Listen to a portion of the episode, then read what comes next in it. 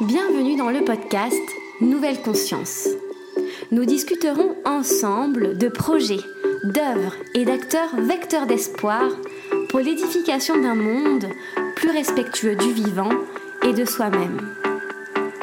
Je suis Manon Sala et je chemine depuis longtemps pour comprendre le lien intrinsèque entre le bien-être individuel et l'élan du collectif. Je vous invite à me joindre dans ce jeu de pistes semer ensemble les indices vers une nouvelle conscience.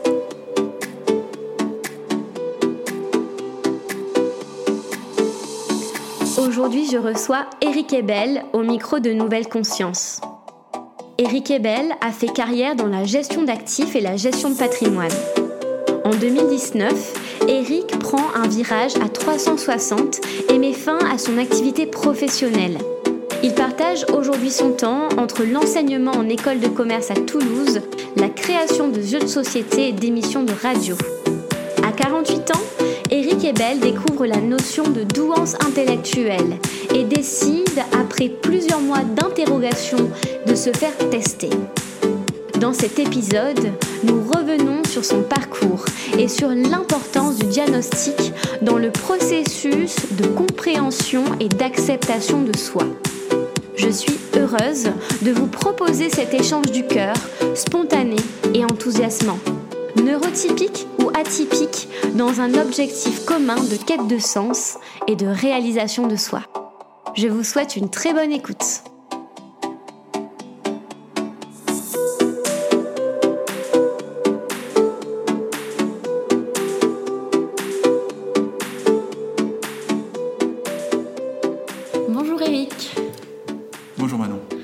Ça va aujourd'hui Très bien. Ouais, tu, euh, tu, te sens bien à Toulouse euh, pour commencer euh, la semaine Oh, la semaine a très très bien commencé. Hier, j'avais la chance de voir des étudiants pendant 7 heures. D'accord. Donc c'est vrai qu'on a fini au bout de 6h45. Clairement, 7 heures. M'est arrivé une idée, une demi-heure avant la fin, de leur faire faire un peu de mathématiques financières. Bon, là, je me suis rendu compte que c'était important parce qu'ils ne comprenaient pas tout. Oui. Parce que la machine leur dit pas tout. Oui. leur crache un chiffre, mais ne leur dit pas comment ça fonctionne.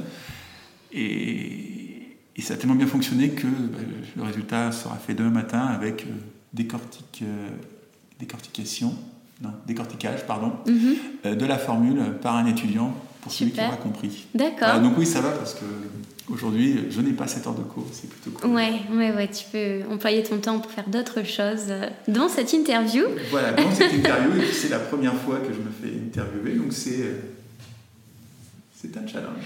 Ouais, ben encore une fois, merci euh, d'avoir accepté de le relever avec moi. Donc aujourd'hui, on est à la Maison de l'Occitanie à Toulouse. C'est là où tu m'as accueilli. Donc euh, merci euh, de m'accueillir dans cette belle pièce, dans cette dans ce bel hôtel particulier. Donc on ne va pas parler de finances, euh, de tes cours aujourd'hui, même si je suis sûre qu'il y aurait beaucoup de choses à, à- dire. On va parler de la notion de haut potentiel, de haut potentiel intellectuel, ou bien HPI, c'est euh, l'abrévia- l'abréviation qu'on utilisera euh, pendant l'épisode. Donc c'est un thème qui est venu en fait au cœur de la discussion, tout à fait naturellement, notamment par une personne interposée. Et euh, donc tu as rencontré euh, cette notion assez tardivement dans ta vie, la notion de haut potentiel. Est-ce que tu pourrais nous dire dans quel contexte tu l'as rencontré et euh, voilà, qu'est-ce que ça a changé pour toi? Alors, ce que ça a changé énormément de choses, et je pense que c'est pas fini. Alors oui, je l'ai rencontré un peu tardivement, sans vouloir être trop long. J'ai passé une semaine de vacances euh, à 47 ans et 10 mois. Catastrophique. Je m'étais fixé un objectif qui est tout bête, hein, c'était de faire une opération qui doit normalement durer 5 minutes. Donc j'avais une semaine pour le faire. En général, c'est bon, on a le temps. Euh, bon, je suis quand même un procrastinateur euh, de haut vol, comme beaucoup de haut potentiel, ou de doué, ou enfin voilà, le, le Mm. terme de zèbre, voilà, ce sont des termes, énormément de termes qui sont utilisés. Et, et malheureusement, au bout de cette semaine, je n'ai pas trouvé, et je n'ai pas voulu, et je n'ai pas pu, je n'ai pas réussi à faire cette petite opération simple, bête et méchante, que je n'avais jamais faite, mais bon, je pense que elle prend 5 minutes pour euh, quelqu'un qui est rodé. Bon, pour moi, ça aurait été un quart d'heure. Donc imaginez un quart d'heure en une semaine, ça doit pouvoir se faire. Et, et là, c'est le début de la, de la déprime, Hmm. de la descente. Et ça a pris quelques mois. Quelques mois plus tard, je me retrouve à me dire je vais me faire un bilan de compétences, je ne savais plus où j'étais, je venais de lancer ma société il y a 3-4 ans, j'étais tout seul, j'étais un peu comme la, grenouille. Vous savez, l'histoire de la grenouille que vous mettez dans une casserole et vous faites chauffer tranquillement oh. l'eau. Euh, ben, la grenouille, elle va mourir de ça abellement parce qu'elle se rend pas compte que l'eau chauffe et qu'à un moment, ben, elle va bouillir. J'étais dans un système très agréable, j'avais une situation professionnelle avant de lancer ma société très agréable, euh, des revenus très confortables. Euh, une vie familiale extraordinaire. Bref, tout allait très très bien. La seule chose, c'est que je voulais être à mon compte, parce que j'ai tout le temps été très autonome dans ma carrière. Et, aujourd'hui, quand je refais le, film de ma carrière, je comprends beaucoup de choses qui se sont passées.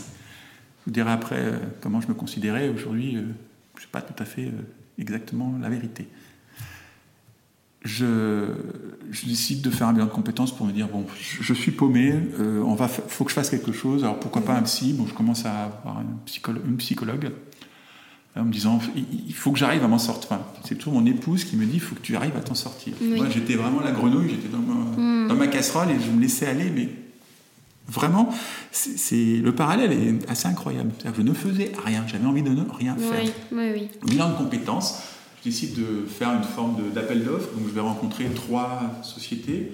Les deux premières, alors la première, bof, je la sens pas. La deuxième, charmante, très bonne.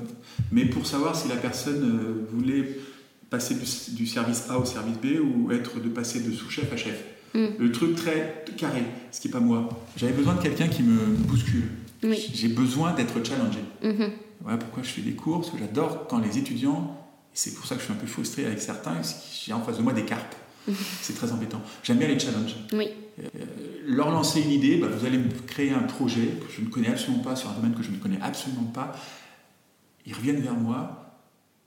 J'arrive à les challenger, ils me challenge. Enfin bref, il y a un, y a un, échange, un, véritable échange. Et je rencontre une troisième personne qui, au bout de 30 secondes, me dit euh, Mais vous avez un comportement typique du HP. Alors clairement, moi, HP, ça avait deux significations. Le premier, c'est hôpital psychiatrique. D'accord. Elle, euh, oui, effectivement, je crois qu'il y a beaucoup de HP en hôpital psychiatrique. On ne les comprend pas. Alors peut-être moins maintenant, mais historiquement, il y a beaucoup, beaucoup de HP en hôpital psychiatrique qui sont sous médoc parce qu'on ne les comprend pas et donc on les calme. Oui, c'est vrai. C'est une horreur, mais a priori, ça semble être euh, quelque chose de, de, de, prouvé. Euh, le deuxième, c'était Helicobacter pylori. Alors je suis désolé, je pense qu'il n'y a pas grand monde qui la connaît. euh, c'est simplement que c'est la bactérie qui vous donne l'ulcère à l'estomac. Mhm. Je la connaissais parce que j'avais rencontré un médecin ah, qui avait développé un vaccin euh, thérapeutique, donc en immunothérapie, donc sans manipulation chimique, mhm. euh, avec assez peu d'effets secondaires pour pouvoir éradiquer cette bactérie qui mhm. touche quand même la moitié de la population mondiale. Vous avez 50% de la population mondiale, dixit l'OMS. Et voilà, un, des traits des hauts potentiels, c'est qu'on part dans tous les sens il y a un moment, on ne sait plus exactement où on en était. Donc tu as découvert... Par cette personne qui me dit, vous êtes HP. Alors elle me dit, oui, je sors de son rendez-vous, elle me dit, je vais vous envoyer un document, vous allez voir, avec les caractéristiques. Mhm je décide de travailler avec elle parce que j'ai senti qu'il pouvait y avoir une interaction un peu plus que euh, bonjour, ça va, il y aurait quelque chose. Je lis le document. Alors oui, 90% du document correspond. Mais bien sûr, il y a 10% qui ne correspondent pas. Mhm. Donc non, je ne suis pas. je reviens en lui disant ça. Et, puis elle me regarde, elle, je ne me sens pas crédible. D'accord. Clairement, on est encore dans le léger monsieur imposteur. mais qui, qui accompagne tout au potentiel toute sa vie. D'accord. Je pense que même quelqu'un qui est très, très, a toujours, qui, est très en avance, qui a énormément travaillé, j'en ai rencontré quelques-uns, il y a toujours une petite part qui, qui, qui arrête un peu. Qui a peur de ne pas être assez, de pas... De pas être assez, de, de, se retrouver euh, confronté à, un blocage. Hmm. Je vais vous donner le nom que je me donnais. Moi, je suis un couillon qui a de la chance. Pour moi, j'étais un couillon qui avait de la chance. J'ai une carrière qui était extraordinaire. Mais pour moi, bac plus 4 avec un nombre de redoublements. heureusement, on a 5 doigts dans la main, donc on peut en prendre 4. J'ai redoublé 4 fois. Ah oui? Donc euh, pour moi, je ne peux pas être en potentiel, j'ai redoublé quatre mm. fois, donc je suis un échec scolaire ambulant. C'est pas possible. C'est pareil qu'il y a entre 30 et 40, 50 de au potentiel qui sont en échec scolaire parce qu'ils n'y arrivent pas. Oui, oui. C'est pas possible. Oui, oui, il y a un cadre qui ne leur correspond pas. Euh, qui... Absolument. À quoi ça sert? Mm. Mais à quoi ça sert? Certains me disaient que c'était pour, euh, pour essayer de me faire remarquer que je prenais des choses différentes. Parce que tout le monde faisait anglais, allemand, Bien sûr, espagnol ou espagnol. n'était pas à Toulouse à l'époque. Mais... Non, mais il y avait quand même l'espagnol. Euh, et, nous étions quelques-uns, on était sept donc en cours, en quatrième, on, était, on a fini à six en troisième, donc, des choses.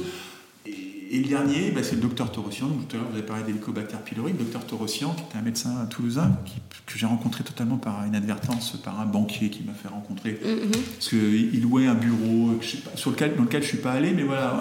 Et, dès qu'on s'est vu, Match. Ça a matché tout de suite.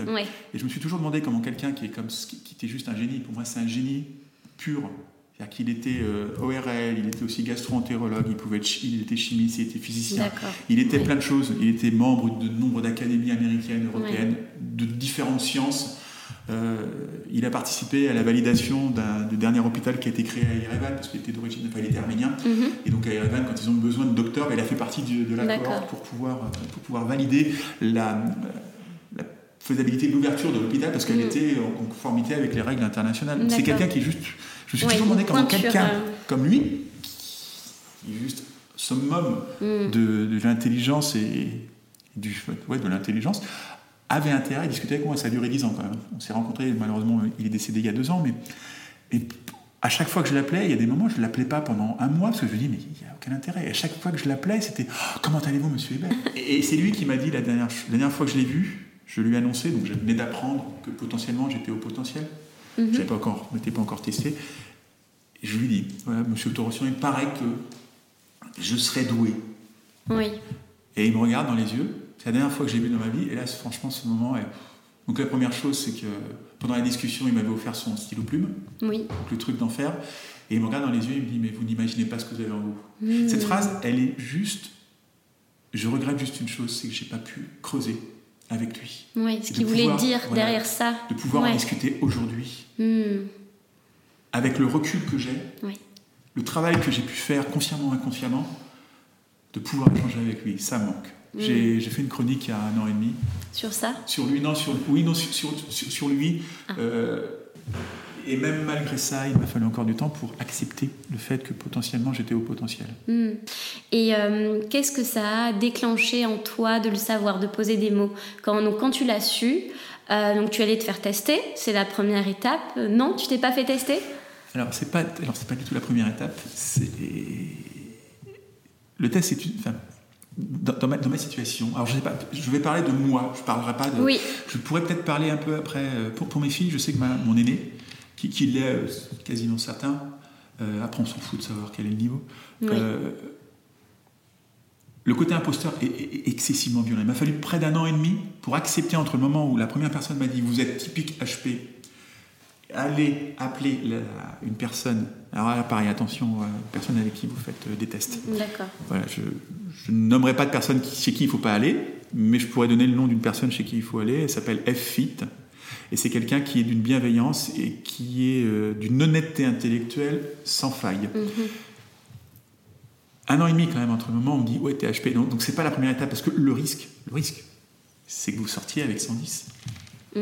Et que vous soyez déçus. euh, Alors ouais. c'est même pas déçu, c'est de se dire euh, ouais non mais euh, ils sont gentils, les, les gens sont, donc les gens sont gentils avec moi, mais je suis vraiment quelqu'un de très moyen. Oui. Alors 110 c'est un peu au-dessus de la moyenne parce que la moyenne serait à 100, mais ça, ça reste quelque chose. De, Oui. Quand on nous dit ça, euh, alors c'est pas la, c'est- la première étape. C'est on se dit comment est-ce que je vais l'accepter, comment est-ce que qu'est-ce que je vais en faire, Mhm. qu'est-ce que je vais en faire, à quoi ça sert? Mm. Parce que depuis quelques mois, je suis en dépression totale.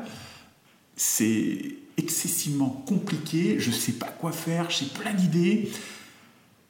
Je lance deux, trois petites choses, mais je ne vais pas au bout des, des projets simplement parce que s'il y a quelque chose qui ne m'intéresse pas, c'est d'aller au bout.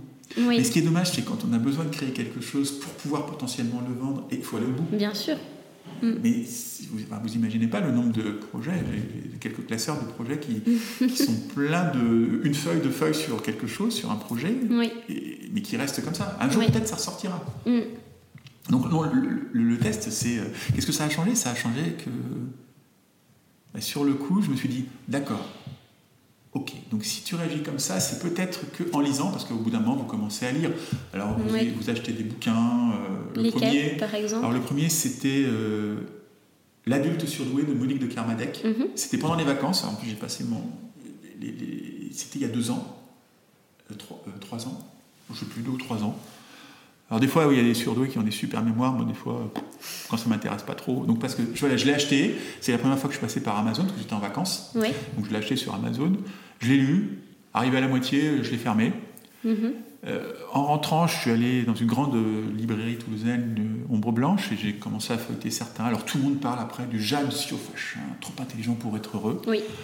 Euh, je l'ai ouvert, j'ai lu deux pages, ça a fait comme une bombe atomique dans mon intérieur, c'est-à-dire que je Mm. me suis- j'ai- pleuré. Voilà, J'ai les larmes qui sont arrivées en On mettait des mots sur ce que tu ressentais depuis Ah des oui. années.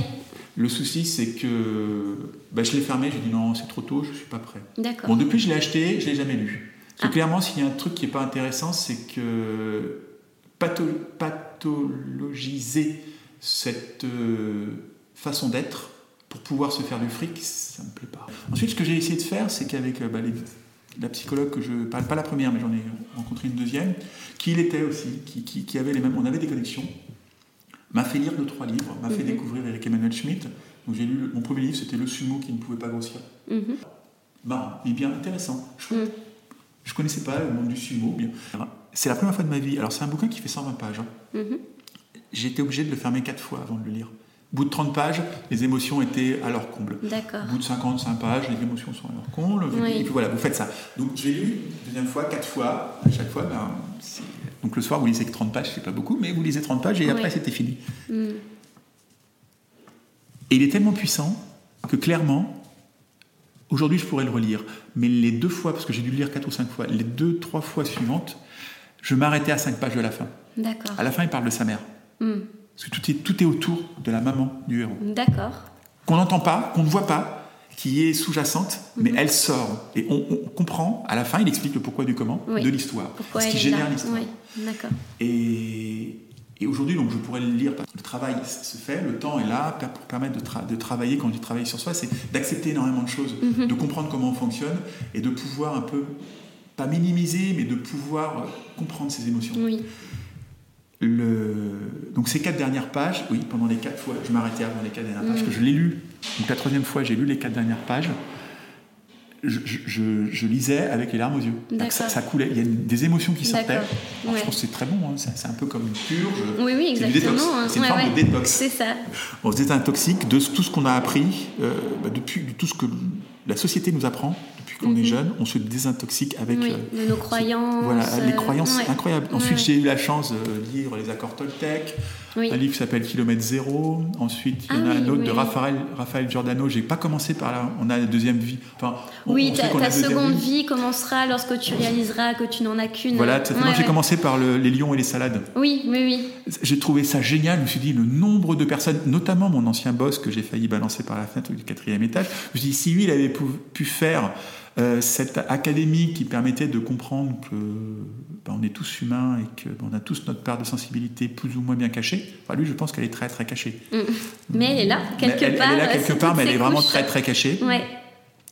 Et au fil des lectures, au fil des rencontres, et puis au fil du travail perso sur soi, qu'on fait sans le savoir, Mm. ben, il y a un moment où on se dit on va faire le test. D'accord, donc tu l'as fait quelques années après Un an et demi après la première Ouais. année.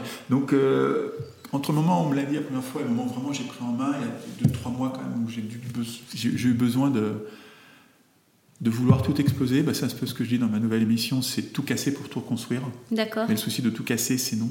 Ça me faisait aussi peur parce que la plupart des gens que je rencontrais qui me disaient ouais on est venu potentiel, on a tout changé. Mm. Euh, boulot, et famille. Et moi s'il y a un truc que je peux pas, c'est la famille. Oui, c'est ouais, ouais. c'est pas possible. Mm. Ça me faisait aussi peur. C'est aussi Ouais. peut-être un des points qui m'a bloqué Oui, pour pas que pour j'avance. aller jusqu'au bout. euh, J'avais vraiment peur Oui. de, de me dire bah, je vais me retrouver tout seul. Mm. Ouais, je vais éclater la cellule Mais familiale. qu'est-ce que ça aurait changé pour toi en fait? Parce que de le savoir, euh, tu- du coup, tu penses que après les résultats, tu aurais eu un autre comportement qui Non, aurait remis savoir- en question les, les structures euh, C'est un peu ça, c'est de savoir euh, mon vrai moi. Que D'accord. j'enlève mon masque. Là, j'enlève mon masque du mec qui a réussi dans la finance, qui avait, euh, enfin, qui a réussi. Oui, a priori, certains m'ont dit que j'avais eu une carrière fulgurante.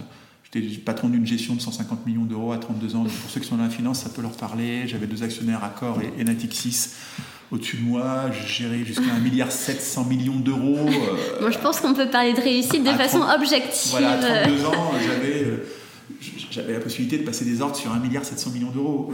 Qu'est-ce que c'est que ça? Bah, Grosso modo, on est dans un- immeuble, là, on achète le pâté de maison, peut-être même celui d'à côté, peut-être encore celui d'à côté, j'en sais rien. Je ne me rends même pas compte de ce que, ça, de ce que c'est. Oui.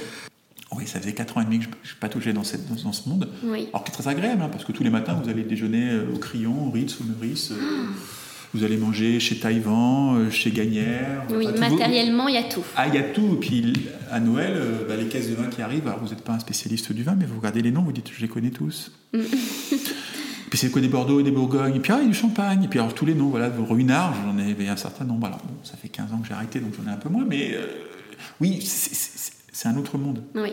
Vous allez à Roland Ah, c'est très agréable. Vous mangez à l'opéra, vous avez un défilé de mode de.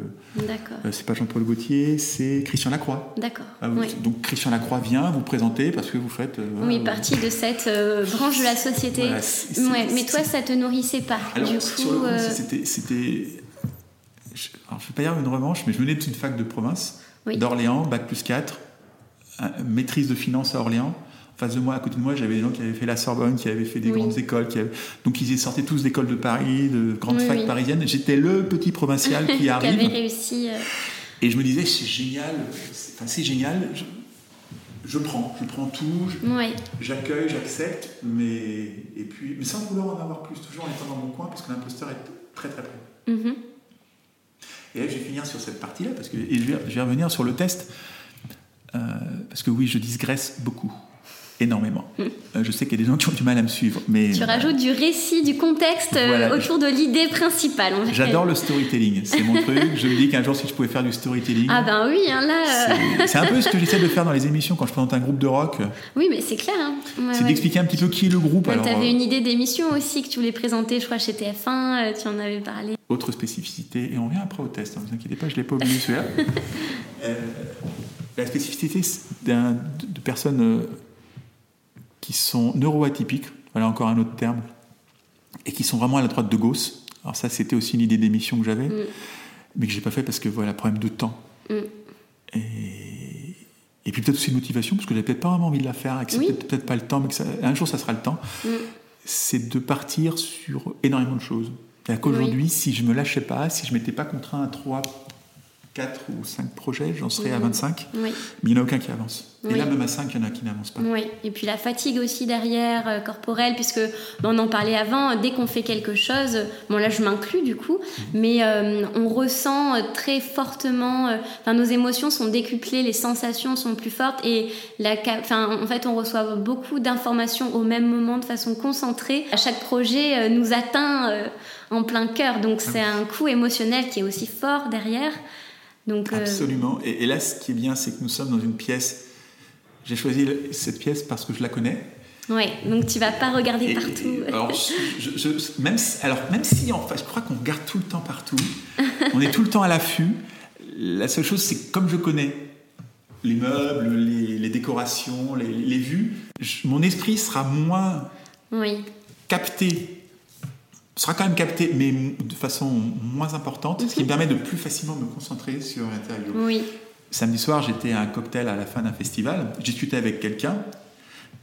Et je pense que je l'ai gêné parce que je n'arrêtais pas de regarder partout. Ah oui, je comprends. Ah, parce qu'il y avait Pascal Légitimus, un des inconnus. Il y avait Patrick, Wow. Patrick Elbé- euh, Patrice ou Patrick Elbé, je sais plus. Enfin, réalisateur euh, et, d'autres personnes connues. Et puis d'autres personnes que j'avais. euh, il y a 50 personnes dans la salle, j'ai envie de les voir toutes les 50 Oui. parce que j'ai envie de me faire une idée des personnes, même Oui. si c'est pas, mais c'est mon idée. Est-ce que du coup, euh, ben, justement, de mettre des mots sur ton fonctionnement t'a permis euh, d'améliorer ton rapport au monde? Est-ce que tu crois que euh, ce, ce test, ce cheminement te permet justement de vivre ton plein potentiel, d'exprimer cette pleine potentialité dans ce que tu es aujourd'hui? Je crois. Je, crois. Enfin non, je sais même pas, je crois, j'en suis sûr. Et de plus en plus. Et c'est là où je me dis que le temps est, est notre meilleur allié. Le souci, c'est que moi, je l'ai appris à 48 ans. Euh, alors, je suis. Après, je sais pas, je pense pas qu'il y ait un âge optimum pour l'apprendre. Euh, Mes filles l'ont su à 18 et à 15 ans. Et c'est très compliqué aussi parce qu'on est quand même dans une période où il faut être dans le groupe, il faut... Oui. Oui. Donc pour moi, il n'y a pas d'âge optimum. Mais plus, plus tôt on le sait, je pense que mieux c'est. Après, voilà, c'est la vie, c'est comme ça. Euh, oui, oui, oui, entre les cours d'il y a un an et les cours... Par exemple, je prends ça parce que ça, j'ai j'ai peu d'expériences euh, qui, qui, ont continué, qui, qui, ont commencé il y a 2-3 ans, puis qui ont continué. Il y a la radio et euh, les cours que je donne dans une école de commerce. Ma façon d'être aujourd'hui par rapport à ce que j'étais il y a un an en cours, il n'y a rien à voir. Alors, j'ai pas encore refait de cours que j'avais déjà dispensés l'an dernier pour voir comment je vais être, mais mon là, je suis vraiment moi. C'est-à-dire que je peux arriver en cours, en premier, enfin, Master 2, je leur ai dit en début d'année. Alors, c'est pas vraiment le cas parce que j'ai beaucoup de mal à le faire. Je leur ai dit, de toute façon, cette année, euh, moi, je vais rien faire. Hein. C'est vous qui allez bosser. Mhm. Bon, je les ai un peu surpris.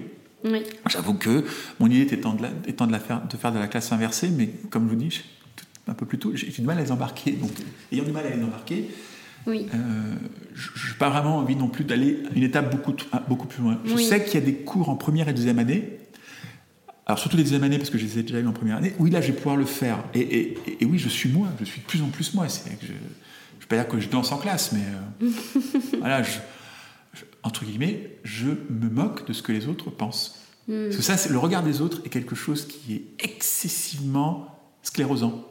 Même castrateur. Hein. Ah oui, oui, euh, même plus que sclérosant. On est dans le côté...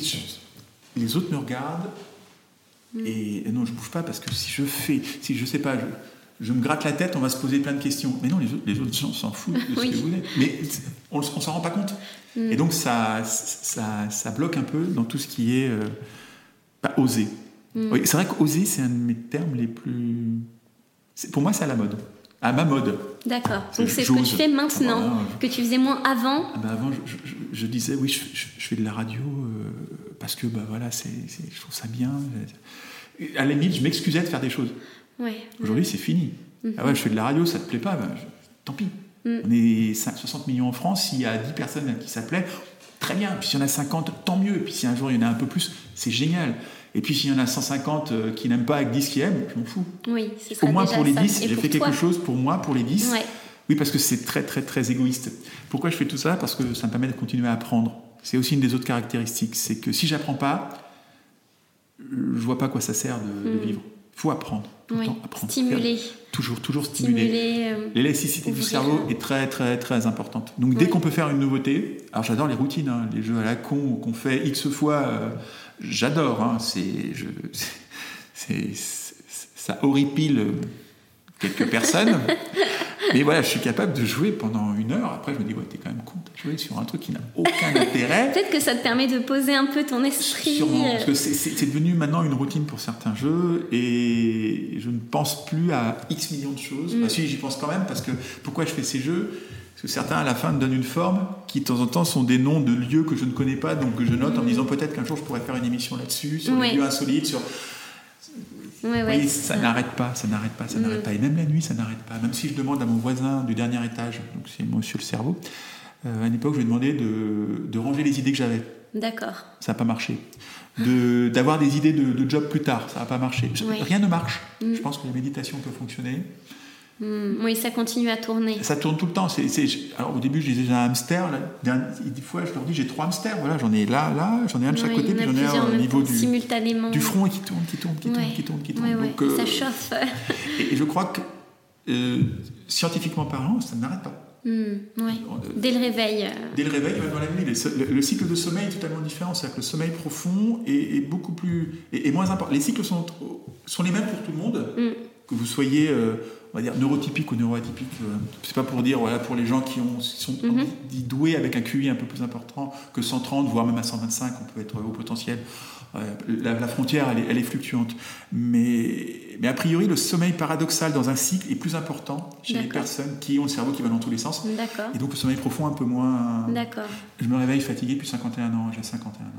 D'accord. Je, n'arrive hmm. pas à véritablement me reposer. Mais c'est pas grave. Hmm. Hmm. Donc toi, euh, diagnostiquer ça, donc euh, pour toi, est-ce que tu penses que ça peut aussi être comme une étiquette, justement une excuse que tu mettrais à toute attitude, euh, pour toute occasion? Est-ce que tu penses aussi qu'il peut y avoir ce genre de travers-là, où ah tu peux pas me comprendre, je suis haut potentiel? Est-ce qu'il y a finalement les autres et les hauts potentiels? Tu vois? Est-ce que euh, ça pourrait être, selon toi, une critique à faire sur. Oui, absolument, absolument. C'est comme il y a les énarques et, les autres. Non, pas du tout. Alors, non. Ah, ta remarque est, géniale parce que oui, c'est vrai, au début. Ouais. au début, euh, je ne dis pas, non, mais vous ne comprenez pas ce que je fais. Déjà, il y a quelque chose de, super important. C'était une idée d'émission que j'avais dans le cadre de À droite de gauche, qui était une émission en me disant je vais faire une émission à peu près tous les 15 jours en euh, je fais l'émission de radio sur le. Enfin, je faisais une émission, deux émissions par mois. J'avais décidé d'en faire une vraiment pour expliquer le haut potentiel. Mais ça mm. pouvait être les relations sociales, ça pouvait être à quoi faire le, test ou pas. Et j'en avais imaginé Et puis l'autre aurait été une émission un peu barrée, ce que je fais aujourd'hui, sur euh, X sujets, pour montrer un petit peu, bah, pour, pour intéresser. Mm toute personne, et je sais que ça intéressera énormément de potentiel parce qu'il y a une soif de, connaître, de savoir, d'apprendre qui, est euh, bah, infinie. Et un des sujets, faut-il faire son douance out Faut-il en mmh. parler? Mmh. Oui, à un moment donné, au début, c'était grosso modo intérieurement, j'ai dit ouais, mais bon, comprenez pas parce que je fonctionne différemment. Mais mm. c'est comme quand vous avez un nouveau jouet. Imaginez, on vous offre, euh, je sais pas, vous aimez les voitures, on vous offre une, petite voiture très sportive, bah, vous allez y aller à fond au début pour tout tester. Dans les mm. virages, vous allez essayer de la faire crisser un peu. Mm. vous avez un nouveau micro, bah, vous l'essayez. Au début, c'est normal, je pense que c'est normal tout ce qui Oui, on veut se l'approprier. Ouais. Sans lire le mode d'emploi, bien entendu, parce que je ne lis jamais un mode d'emploi. Bon, des fois, je m'énerve parce que je comprends pas alors que c'est écrit sur le mode d'emploi. Et, là, pour la première fois, j'ai lu un peu mon mode d'emploi. d'accord. Mais j'étais pas d'accord, je me dis, c'est pas moi. Hmm. Mais au fur et à mesure, en, acceptant, je lis plus de mode d'emploi. C'est-à-dire que tous les bouquins euh, dits euh, que j'ai achetés qui sont vraiment haut potentiel, c'est fini. Je n'ai plus du tout envie de les lire. D'accord. Aucun intérêt. Donc tu t'étudies toi, tu lis ton propre. Euh, enfin, tu as une nouvelle posture, tu sens. Euh, ah, je me sens là aujourd'hui. C'est pas, je me dis pas, oui non mais c'est normal, tu comprends pas. Je, non, je me dis, ok d'accord, bah, je suis comme je suis, tu es comme tu es. On a nos façons de, s'exprimer. Bah, moi je suis à tel niveau, tu es à tel niveau. Ouais, d'accord. D'accord, donc toi, voilà, finalement, ça ça permet pas une séparation, mais au contraire un, un meilleur rapport à toi-même au final, donc euh, qui va peut-être provoquer moins de colère. Tu parlais de colère tout à l'heure, des émotions moins fortes, parce que avec toi, tu te sens mieux. J'ai plus de colère. Hmm. Je me suis mis en colère il y a trois mois, quatre mois. Euh, mais alors, une colère niveau 2. Hein. D'accord. En général, mais, enfin non, je vais dire niveau 10. Allez, parce que j'ai vraiment été ah. violent. En général, les colères montaient à 100. C'est-à-dire que j'étais capable de claquer les portes, d'exploser tout, euh, de partir à fond avec la voiture, faire crise. Enfin, euh, le mec qui, pétait les plombs, mais vraiment qui mmh. pétait les plombs. Et aujourd'hui, je n'ai plus de colère en moi.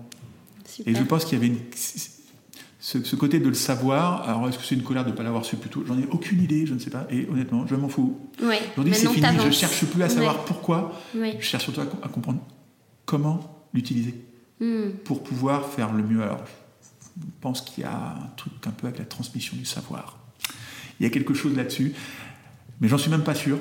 Hmm, mais c'est un peu vers là. Après, maintenant, il faut que j'arrive à trouver mon chemin. Et ça, c'est aussi un des, un des moments difficiles, c'est de trouver son chemin. Parce que, juste pour dire sur le test, la phrase que m'a dit la psychologue, elle dit oui, mais alors, parce que le chiffre, quand je l'ai vu, j'ai dit c'est pas possible. Elle m'a dit si, si, si. Ah, ah non, c'est pas moi. Si impressionnant. Euh, je ne suis pas à 160 comme Einstein, hein, mais il était haut, il était très haut. Mhm. Et en plus, elle me dit, vous êtes homogène, c'est-à-dire que vous avez plusieurs critères qui permettent de calculer le, quotient intellectuel, mhm. et vous avez des personnes qui sont très très hauts sur, sur quelques critères, mais un peu plus bas, enfin qui sont en dessous. Euh, mhm. L'écart entre le plus haut et le plus bas est un peu plus important, je crois, de 20 points. D'accord. Donc vous pouvez être au potentiel à 135 avec des critères qui sont à 100. Mhm. Donc vous êtes dit hétérogène, donc vous êtes vraiment au potentiel, mais il y a des points sur lesquels vous êtes un peu, entre guillemets, comme tout le monde. Comme, je dis comme tout le monde, c'est-à-dire qu'un haut potentiel, c'est à peu près 2% de la population à 3%, voire 4%. Mhm. Donc la majorité des 95%, vous fonctionnez pour certains points. Non, moi je suis homogène, c'est-à-dire que tout est au-dessus de 130. Mhm. Et elle, me regarde, elle me dit maintenant, monsieur Ebel, tout est possible. C'est, juste une bombe atomique. Ça vous prenez en, dans la tête un, tsunami. Ouais, ouais. Il n'y a pas de limite. Parce que sur le coup, vous ne comprenez pas. Vous dites, ouais, c'est génial, tout est possible. Puis quand vous vous posez, vous dites, mais ça veut dire que ça veut dire que mais qu'est-ce que je vais faire? Ça vous Parce que tu peux tout faire. On peut tout, potentiellement tout faire. Ouais. Et ça, il faut y dur. aller. Ouais, ouais mais vers quoi? Parce que tout faire, moi je pensais au potentiel, tout de suite je me suis dit, ouais, c'est la physique quantique, c'est la neuro, bio, c'est oui, machin. Tu penses à ce qui est un peu. Voilà, exactement, inaccessible. Non, mais même il y a des hauts potentiels qui peuvent être enfin, des métiers de, tu vois, euh, ben, l'artisanat, des ah métiers où tu n'as même pas de calcul, où c'est juste les mains, l'art, le contact humain. Créer, créer quelque chose, c'est créer un jeu, c'est écrire une émission de radio, c'est c'est juste peut-être avoir un peu de facilité avec du travail, parce que bien entendu, je crois que c'est Einstein, je vais me faire le mec qui, qui sait, hein, Einstein qui disait, euh, la réussite c'est 5% de talent mm. et 95% de sueur, un truc comme ça, ou 90. même pour Einstein. Et pourtant lui, a priori, était à 160, donc sur un des classements, était au top du top du top. Euh, mais il était impressionné par quelqu'un comme Chaplin, par exemple. Il dit mm. ça c'est génial parce que tout le monde vous connaît, on sait exactement ce que vous faites. ah oui, mais vous aussi. Chaplin lui répond tout le monde vous connaît. Mais, euh, bah oui, mais moi, personne sait ce que, personne comprend ce que je fais. Voilà. C'est pas exactement la phrase, mais. Oui, euh, oui, je vois l'idée. Mais l'idée, il y a une super photo, ils sont tous les deux. D'accord, j'irai voir. Même peut-être que tu as un peu tout ça à la fois. Peut-être, mais c'est assez de un, chemin qui est compliqué. Je comprends. D'avancer vers où on va. Oui. Et qui on est. Mais peut-être que tu es là déjà. Tu vois, ouais. Ah oui, la notion de, sens et d'utilité euh, aussi est très forte. Ah oui, parce que générer l'argent des autres pour leur faire gagner plus d'argent, c'est bien, mais c'est bullshit. Hein. Mm. On ne crée rien, c'est-à-dire qu'on ne crée rien, c'est-à-dire qu'on c'est du vent, c'est de la matière ça n'a aucun, enfin bon, pour moi, ça n'a aucun intérêt. Il faut que ça, faut créer. J'adore travailler avec les mains. Mm. Donc euh, je me dis que peut-être si un jour j'invente un jeu, c'est mon rêve. Bon, il y en a déjà deux qui sont en cours. Mais, euh, Génial. Puis il y en a trois qui qui seront jamais finis parce que j'ai pas envie de les finir. Mais, euh, mais c'est ça, il faut créer, il faut, il faut euh, avec les mains. Prendre un crayon de couleur, un cutter, un résultat concret. Voilà, qu'il y ait quelque chose à créer parce que sinon ça n'a aucun intérêt. Enfin, quoi ça sert de faire que de la enfin, philosophie c'est très intéressant, sociologie c'est très intéressant, mais juste parler pour parler. Hmm. Ou au moins le sourire d'une personne en face. Oui, un échange. un échange et que la personne à la fin me dit J'ai adoré ce qu'on a, fait, euh, ou j'ai progressé. Il y a trois semaines, j'ai un étudiant qui m'a contacté, qui est en deuxième année de, l'école où j'ai. Donc je ne l'aurais pas cette année. Il m'a contacté, il m'a dit euh, Monsieur Ebel, on a eu des cours. suite au cours, est-ce que vous accepteriez qu'on échange sur, sur un projet? Je viens de créer une boîte et je suis bloqué. Juste rien que celle-là, ça m'a fait ma semaine. je me suis dit C'est génial bah, c'est peu, c'est juste énorme. C'est déjà une vie, une vie. Ah bah, c'est un étudiant. Et on se rend pas compte. Enfin voilà, moi je, sors de mes études, l'impact de, nos enseignants, de, de, nos aînés. On a besoin de repères, on a besoin de personnes euh, vers qui, euh, à qui s'identifier. Et donc, pour, ben, pour cet étudiant, s'il nous écoute, ben voilà, tu l'auras beaucoup. Il s'appelle Enzo. Enzo, bon, bah, petite dédicace à Enzo alors. Bon, j'espère que les personnes qui auront et, voilà, écouté cet épisode euh, auront été touchées aussi par ce témoignage. On va terminer par la dernière question du podcast, qui est celle de la signification pour toi du, du nom du podcast, à savoir Nouvelle Conscience. Donc, voilà, comment ça a résonné pour toi quand tu l'as lu la première fois? Alors quand j'ai lu la première fois, clairement, j'ai pas vu nouvelle, j'ai vu conscience. Parce que j'ai pris conscience avec du temps, bien entendu, entre le moment où on me l'a dit, où elle s'appelait Isabelle,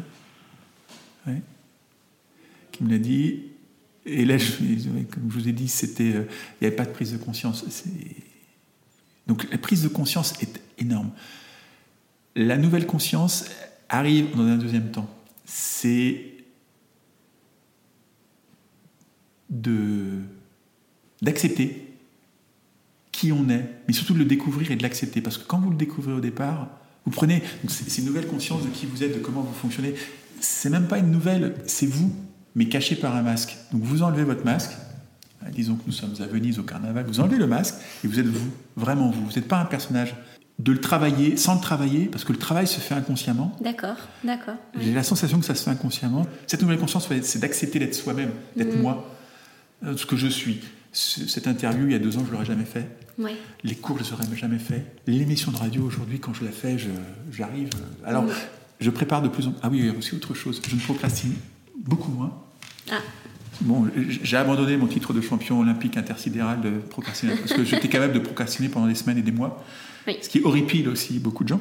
Mm. Euh, j'arrive à dire de temps en temps non. Alors ça, c'est encore très compliqué parce qu'en général, un potentiel du mal à dire non parce que comme il veut toujours apprendre, on lui dit ouais, tu vas faire. Moi, j'étais bah directeur de la gestion, tu vas faire le contrôle interne. Oui, c'est interdit hein, par la réglementation. Alors si l'AMF nous écoute, vous pouvez. Ça fait, c'était il y a 11 ans, il y a prescription. Euh, tu vas faire aussi la déontologie, tu vas écrire euh, les règles du back-office, tu vas faire le système d'information, oui, tu vas faire la, compta, oui, bien sûr. Bah, bref, j'ai tout fait sauf le, commercial. Mais je disais oui à tout parce que j'avais envie de comprendre, mm. d'apprendre. Euh, aujourd'hui, j'arrive à dire un petit peu non. Mais c'est en apprenant, on, ne passe pas de tout à rien ou de oui, à tout. Oui, oui. le chemin est plus ou moins long et c'est vrai que meilleur, alors notre meilleur partenaire, c'est nous. Mm-hmm. Le deuxième, c'est le temps. Mais il faut, faut, pouvoir avoir le temps. J'ai eu la chance de pouvoir avoir le temps. Pour pouvoir rebondir, il faut être capable aussi de, de, se laisser aller au fond, mm. sans vouloir trop se battre pour remonter, mm. se laisser aller, et on rebondit quand même mm. beaucoup mieux que si on essaye de, de vouloir euh, absolument, forcer. parce qu'on se fatigue. Oui, oui, bah oui. On est dans la résistance. Voilà, et la résistance, c'est peut-être pas la meilleure chose. Il faut peut-être mieux se laisser aller pendant quelques jours pour pouvoir rebondir. D'accord. Donc, nouvelle conscience, pour toi, ce serait l'acceptation et la fluidité, alors euh, ah, une certaine forme de fluidité. Ah, fluidité, excellent. Ah, je vais retenir fluidité parce que oui, la vie est beaucoup plus fluide. Même s'il y a toujours des petites. Euh, encore, il y aura toujours hmm. des petits accros, des petits moments tendus, mais c'est beaucoup plus fluide. D'accord. Merci Eric. Merci Manon. Merci beaucoup. Avec grand plaisir.